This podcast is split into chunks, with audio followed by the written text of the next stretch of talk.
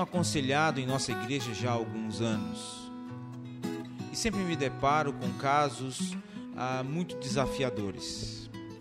Tanto sofrimento, tanta tristeza, tantas perguntas, tão pouca esperança. O sofrimento raramente é um evento neutro. As pessoas têm percepções, experiências, suposições e expectativas que influenciam a forma como interpretam e vivenciam seu sofrimento. E eu hoje gostaria de compartilhar com você algumas perguntas típicas é, que têm uma perspectiva bíblica que eu poderia dar a algumas perguntas como estas. A primeira delas, que geralmente as pessoas fazem no meio do seu sofrimento, é: por que, que eu estou passando por isso? Qual é o propósito de Deus ao permitir isso? Acho que todo mundo quer saber o porquê. Deus tem bons propósitos para nos permitir passar por provações. A palavra de Deus, ela nos diz que ele usa o sofrimento para nos ajudar a crescer em perseverança e maturidade espiritual. É o que Tiago nos informa no capítulo 1, versos de 2 a 4.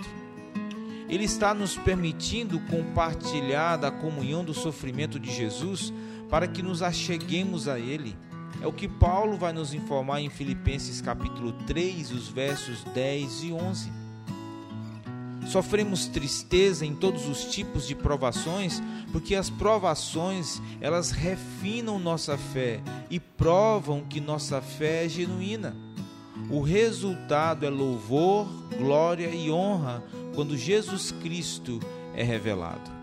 Veja o que está em 1 Pedro capítulo 1, os versos de 3 a 9.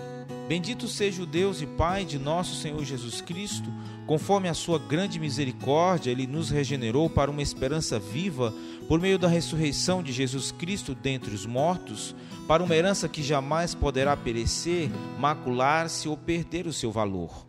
Herança guardada nos céus para vocês, que mediante a fé são protegidos pelo poder de Deus até chegar à salvação prestes a ser revelada no último tempo. Nisso vocês exultam, ainda que agora, por um pouco de tempo, devam ser entristecidos por todo tipo de provação.